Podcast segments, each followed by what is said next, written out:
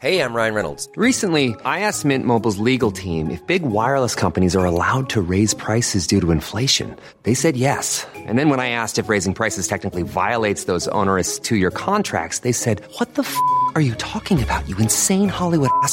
F- So to recap, we're cutting the price of Mint Unlimited from $30 a month to just $15 a month. Give it a try at mintmobile.com slash switch. $45 upfront for three months plus taxes and fees. Promo rate for new customers for limited time. Unlimited more than 40 gigabytes per month. Slows. Full terms at mintmobile.com. Comentário bíblico com Mário Persona. Ezequiel capítulo 15 quando o Senhor curou o cego,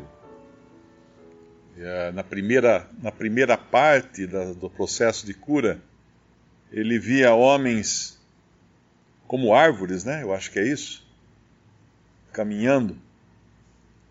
E nós encontramos na palavra de Deus árvores como figuras de homens.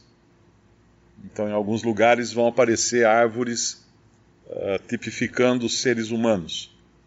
Em outras situações, elas, a árvore aparece como ah, com sua relação com Israel. Nós vemos três aspectos representados por três árvores. Existe a videira, que é o assunto aqui dessa, desse capítulo 15 de Ezequiel. Existe a figueira, que também tem, tem uma. Ah, representa Israel num determinado aspecto. E existe a oliveira. E dessas três árvores, talvez a figueira e a oliveira ainda sirva para alguma coisa, a sua madeira, para aproveitar a sua madeira, mas a, a videira realmente não, não serve para nada. Quem já viu uma videira, ela é um tronco todo retorcido, todo. Então, quando se poda uma videira, não há o que fazer ela. Ninguém vai vender a madeira para fazer mobília, móveis ou qualquer coisa. Não, não tem utilidade alguma. Até mesmo a roseira, a roseira, que é uma, uma flor de jardim, ainda, ainda se aproveita o, o, o, o nó da raiz da roseira para fazer cachimbo de cachimbos de qualidade, mas eu não sei de nada que possa ser fabricado com madeira de videira. Posso estar enganado, mas eu acho que não existe um, uma utilidade. E aqui, pelo menos, é o que diz também. Toma-se, ele fala no versículo 2: Filho do homem, que mais é a madeira da videira que qualquer outro, o sarmento que está entre as árvores do bosque? Toma-se dele madeira para fazer alguma obra? Ou toma-se dele alguma estaca para se pendurar algum traste? Eis que é lançado no fogo para ser consumido. Ambas as suas extremidades consome o fogo, e o meio dele fica também queimado.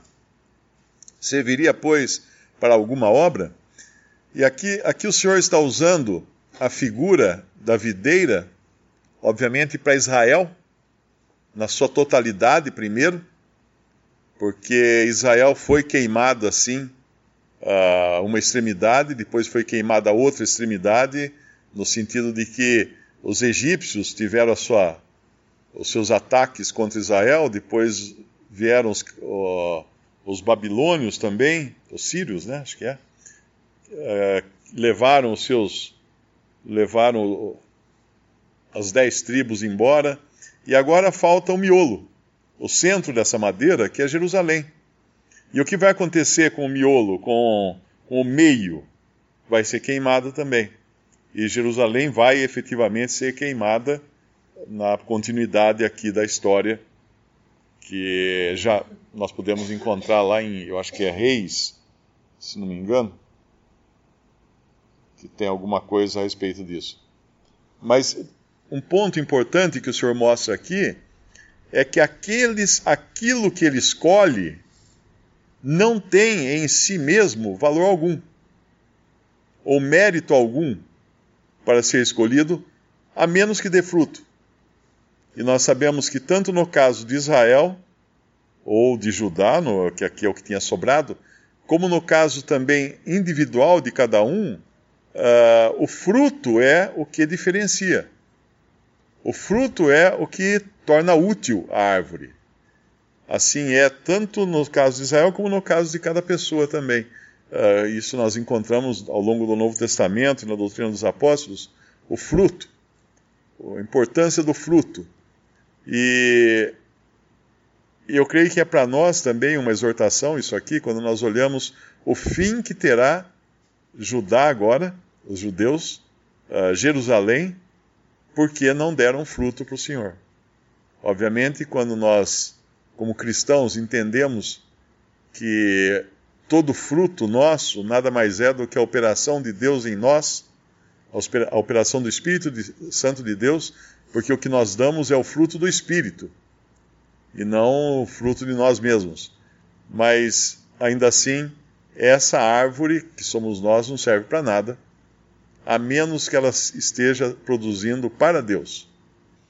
No capítulo anterior, nós vimos também uh, juízos que seriam lançados contra Jerusalém, principalmente, contra Judá. Mas o Senhor terminou o capítulo anterior, o capítulo 14 de Ezequiel, com uma palavra de misericórdia misericórdia e graça. Quando no versículo 22 do capítulo 14 de Ezequiel ele fala: Mas eis que alguns restarão nela, que serão levados para fora, assim filhos como filhas. Eis que eles virão a vós e vereis o seu caminho, os seus feitos, e ficareis consolados do mal que eu trouxe sobre Jerusalém e de tudo o que trouxe sobre ela, e sereis consolados quando virdes o seu caminho e os seus feitos, e sabereis que não fiz sem razão tudo quanto tenho feito nela, diz o Senhor Jeová. Então eles saberiam que Deus tinha um propósito, e se tudo aconteceu, foi com um propósito. E aqui também ele não termina o capítulo sem dar uma pista da sua misericórdia, graça e preservação do seu povo. Porque Deus poderia ter exterminado o seu povo muito tempo atrás e não ter sobrado mais nem resquício de, de Israel. Existem hoje, quando nós estudamos história, nós encontramos povos que foram grandes no mundo e hoje não existem mais. Desapareceram completamente. Mas os judeus estão aí. Apesar de tudo, eles estão aí. E aqui então no capítulo 15 de Ezequiel, porém, versículo, versículo 6, Portanto, assim diz o Senhor Jeová: como a videira entre as árvores do bosque, que tenho entregado ao fogo para que seja consumida, assim entregarei os habitantes de Jerusalém, e porei a minha face contra eles. Eles sairão do fogo, mas o fogo os consumirá. E sabereis que eu sou o Senhor quando tiver posto a minha face contra eles. E tornarei a terra em assolação porquanto grandemente prevaricaram, diz o Senhor Jeová. Mas essa frase que ele fala que eles sairão do fogo, eu creio que isso tem a ver com um toque de, de misericórdia e preservação que Deus iria cuidar para que esse povo ainda assim fosse preservado. Porque, como intercedeu Moisés diante de Jeová lá no Antigo Testamento, o que dirão as nações depois que Deus tivesse tirado aquele povo do Egito só para destruir aquele povo no deserto, o que diriam as nações disso? E Deus então não destrói uh, o povo pela intercessão de Moisés, e justamente com esse argumento. Porque Deus faria tantas coisas para esse povo e com esse povo se fosse para destruí-los no final? É até uma, um argumento interessante esse para a ideia da teologia do pacto, não é? que, que considera que Israel simplesmente se transformou em igreja e todas as promessas do Antigo Testamento acabaram invalidadas com isso. Uh, e tem muitas promessas que não foram cumpridas ainda, mas nós sabemos que não. Deus ainda vai cuidar do seu povo, Deus vai manter as suas promessas todas com eles. É sempre interessante nós lembrarmos que assim como havia o profeta ali falando essas coisas por intermédio de Deus, né, que inspirado por Deus, e havia outros que eram fiéis também. Mesmo em meio a toda aquela ruína, eles também sofreriam com todos os juízos que Deus iria trazer sobre Jerusalém, Mas Deus tinha um povo, como haverá também no final um remanescente, uh, em meio a toda, todo o erro, toda, toda a podridão. Deus tem um povo, Deus sempre tem um remanescente.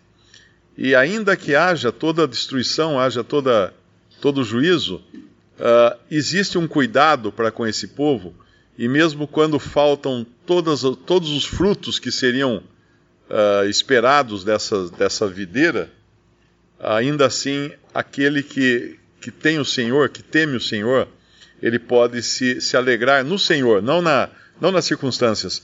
Lá em Abacuque, nós encontramos um princípio assim, Abacuque capítulo 3, versículo 16.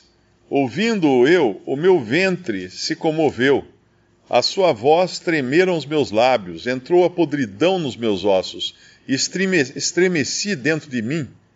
Descanse eu no dia da angústia, quando ele vier contra o povo que nos destruirá porquanto, ainda que a figueira não floresça, nem haja fruto na vide, o produto da oliveira minta, e os campos não produzam mantimento, as ovelhas da malhada sejam arrebatadas, e nos currais não haja vacas, todavia eu me alegrarei no Senhor, exultarei no Deus da minha salvação. Jeová, o Senhor, é minha força, e fará os meus pés como os das servas, e me fará andar sobre as minhas alturas. Nós podemos entender que, mesmo em meio a toda aquela ruína, Deus estava cuidando dos seus e Deus estava consolando e confortando o coração dos seus. E alguns, alguns deles podiam dizer que, ainda que uh, não, houvesse fruto na vida, ele poderia se alegrar no Senhor, poderia se exultar no Deus da sua salvação. E tem uma outra passagem também em Ageu, quando ele fala do templo, no versículo 14, ah, perdão, é mais adiante, versículo 15, é capítulo, perdão, Ageu, capítulo 2, versículo 15. Agora, pois, aplicai o vosso coração a isso. Desde este dia em diante, antes de pôrdes pedra sobre pedra no templo do Senhor. Havia aqui agora o desejo de que existisse um lugar para que o Senhor fosse honrado e adorado, mas antes mesmo de que qualquer pedra fosse assentada, tudo tinha que começar no coração. Aplicai o vosso coração a isso, ele fala. E aí no versículo 16, depois daquele tempo, uh, veio alguém a um monte Versículo 19. Versículo 18. Ponde, pois, ponde, pois, eu vos rogo, desde esse dia em diante, desde o vigésimo quarto dia do mês nono, desde o dia em que se fundou o templo do Senhor, ponde o vosso coração nestas coisas. Há ainda semente no celeiro? Nem a videira, nem a figueira, nem a romeira, nem a oliveira tem dado seus frutos, mas desde este dia vos abençoarei. Toda mudança devia começar no coração deles, antes mesmo que qualquer pedra visível fosse assentada e mesmo que não existisse qualquer, uh, qualquer fruto visível, mas Deus prometia que ia cuidar deles e abençoá-los. Visite respondi.com.br Visite também 3minutos.net.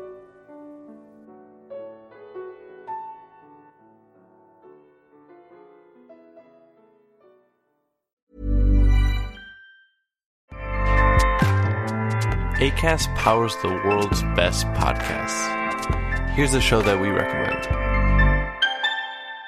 The Real Housewives is a guilty pleasure for most, but if you're looking to not feel guilty about that pleasure, tune in to Everything Iconic with me, Danny Pellegrino, where I break down all the messy moments and behind the scenes antics of Bravo's popular franchise. And on Everything Iconic, I also interview celebrity guests like Kelly Ripa, Kiki Palmer, Drew Barrymore, Cameron Diaz, and more about their guilty pleasures, their past work, and so much more. So if you're pop culture obsessed and find yourself watching way too much reality TV like me, tune in to Everything Iconic with Danny Pellegrino wherever you listen to podcasts. ACAST helps creators launch, grow, and monetize their podcasts everywhere. ACAST.com.